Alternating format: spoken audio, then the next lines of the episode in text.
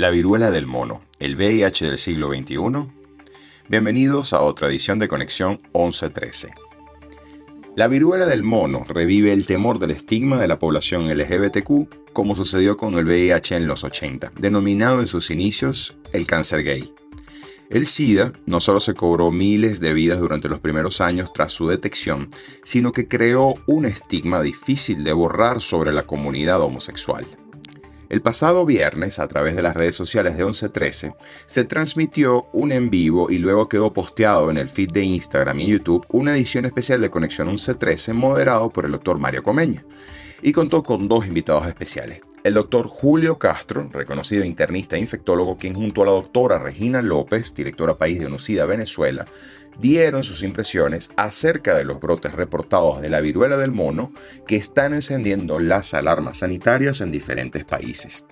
Los tres profesionales coincidieron en el parecido de esta infección a los inicios del VIH en el mundo, no propiamente por el comportamiento de la enfermedad, sino en la forma en la que se ha comenzado a estigmatizar a la población LGBTQ. Vamos a escuchar un extracto de algunas de las informaciones más destacadas de esta entrevista. Yo quisiera decir que lo primero que debemos decir la viruela del mono, que no es un virus nuevo, a diferencia de COVID, que es un virus nuevo y los virus nuevos generan una serie de, incertidumbres en relación a cómo se transmiten, cómo se trata, cuáles son las vacunas. La, la viruela del mono y los virus del mundo del grupo POX son virus muy conocidos por la humanidad desde hace mucho tiempo. Eso da cierta tranquilidad en un sentido, en el sentido de que ya hay una experiencia previa. Una de las cosas que nos trae a nosotros a rememorar es que algo parecido con lo del SIDA. Por eso es que estamos nosotros muy alertas el por qué tenemos que estar justamente sobre este problema. El poder decir que es una alerta por el ritmo en que se expone justamente los nuevos casos ayuda justamente a los países a poder tener recursos para este, poder tener diagnóstico y poder, poder tener acceso. Sí. que, es, que puede ser otro que problema. No es una infección de transmisión. Que no es correcto. Hay que apelar a un concepto de solidaridad que está por encima de que si yo soy judío, de si soy cristiano, de que si yo soy budista, todas las religiones tenemos una orientación para tratar de ayudar a las personas necesitadas. En este momento, las personas que necesitan ayuda, aunque no necesariamente lo parezca por su condición física, son las personas que están enfermas. Y los enfermos necesitan ayuda de todos nosotros y solidaridad no, no, no tiene sentido echarlos a un lado. Más bien tenemos que traerlos a donde están nosotros para hacer diagnóstico y tratar de ayudarlos para evitar que le piden así. Si la persona se siente discriminada, siente que lo van a señalar cuando vaya a la consulta, que lo van a tratar mal, que cuando llegue la consulta todo el mundo sale corriendo, pega gritos, no van a ir. Y entonces, y justamente lo que necesitamos es parar esa cadena. Hagamos un repaso por la historia del VIH.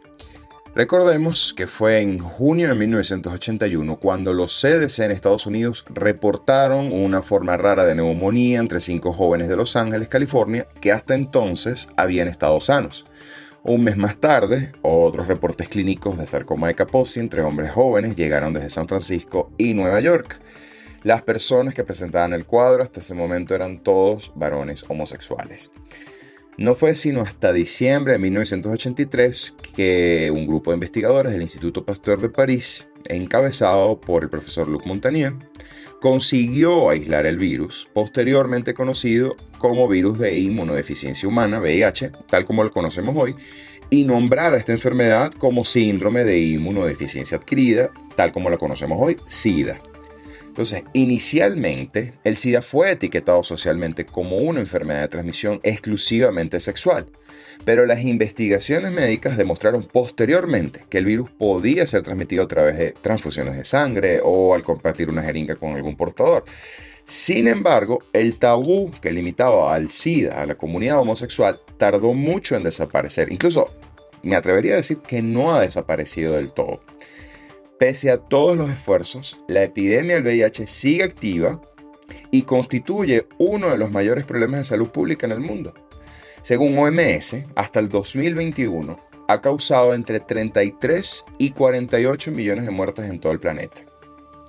Incluso hay solo dos casos documentados de personas que han conseguido superar la enfermedad mediante el tratamiento médico, es decir, que aún no hay una cura definitiva. Sin embargo, haber logrado convertir esta infección en crónica a través del tratamiento antirretroviral, haciendo que toda persona que tome su medicamento tenga una carga viral indetectable y a la vez no transmita el virus, eso definitivamente ha disminuido en buena parte la discriminación. Y la viruela del mono viene a revivir esos estigmas que pensamos que quedarían en el pasado y que ya no existen, por ejemplo, en muchos, muchos países con el VIH. Entonces, precisamente los hombres que tienen sexo con hombres fueron esos grupos que sufrieron y sufren el estigma relacionado con el virus de inmunodeficiencia humana, ligado a las imágenes y las primeras noticias de los comienzos, del comienzo de los 80. Entonces, hoy siento que tenemos ese desafío de superar los estigmas sobre cómo informar acerca de la enfermedad del virus del mono. Ciertamente, si bien toda persona puede contraer este virus y debe guardar los cuidados correspondientes, la evidencia indica que los hombres que tienen sexo con hombres hasta el momento han sido el grupo más afectado del voto actual. Sin embargo, creo que tenemos el desafío de superar los estigmas para informar sobre la enfermedad de la viruela del mono. Según el director de Vigilancia en Salud Pública del CDC en Estados Unidos, César Munaico, la mayoría de los casos en Estados Unidos se han dado en hombres que tienen sexo con hombres. Y eso creo que es una tendencia mundial, porque está ocurriendo en Reino Unido, donde, por ejemplo, la Agencia de Seguridad Sanitaria dice que de 152 personas con viruela del mono y diagnosticadas, 151 se identificaron como población de hombres que tienen sexo con hombres. Asimismo, han habido reportes de gobiernos en Canadá, en Portugal, en México, y todos coinciden con este patrón que es distinto, por ejemplo, a los brotes usuales de África, en donde simplemente son los niños los más afectados. ¿por qué está sucediendo esto?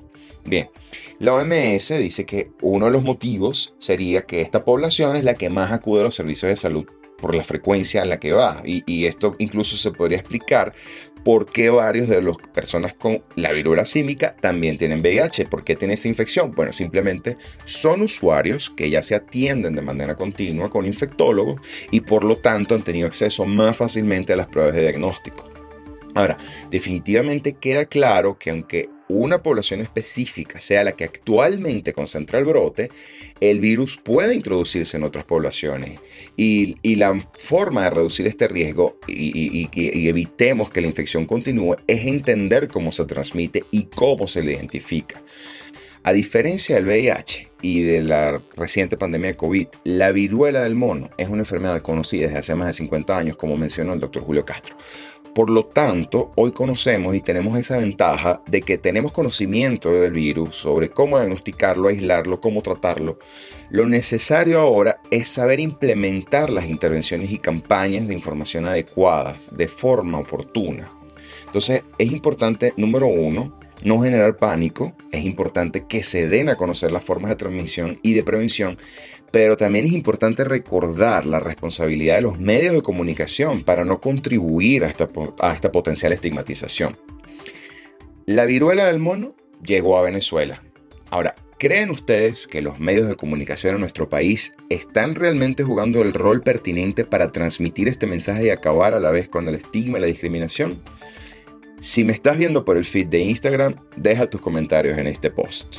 Muchísimas gracias por sintonizarnos y nos escuchamos en la próxima edición de Conexión 1113.